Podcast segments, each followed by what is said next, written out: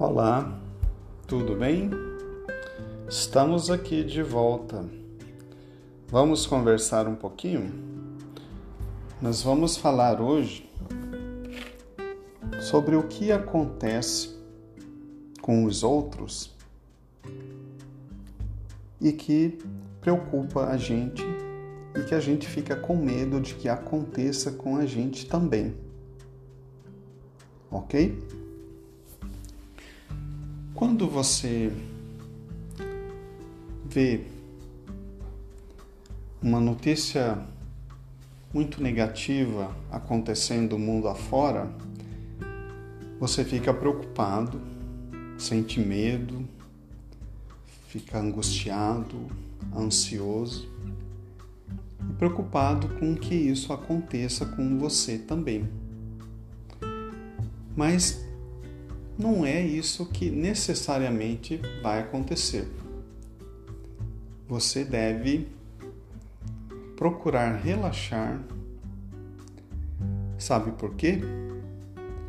Porque as coisas que acontecem na nossa vida, elas vão acontecer devido a uma série de fatores.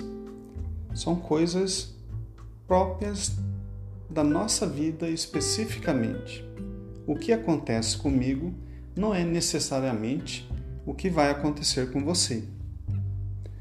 Então, o que, que a gente pode fazer diante de uma situação dessa? O que você faria? Essa é a questão. O que acontece com você vai estar na dependência de uma série de coisas da sua vida. Por exemplo, como está sua alimentação? Você está dormindo bem? Você tem procurado fazer atividade física? Você está fazendo alguma prática de relaxamento? Por exemplo, você pode fazer meditação, pode fazer exercícios respiratórios. E outra dica interessante é que você pode fazer o que você gosta.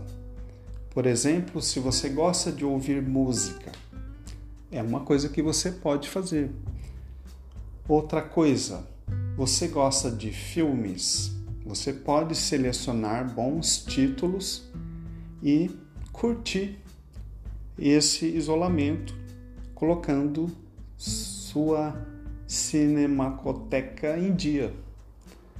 E outra coisa, a atividade física, ela também tem uma grande capacidade de desestressar, de você relaxar, desligar dessas preocupações e com isso você é, conseguir ir levando uma vida mais tranquila.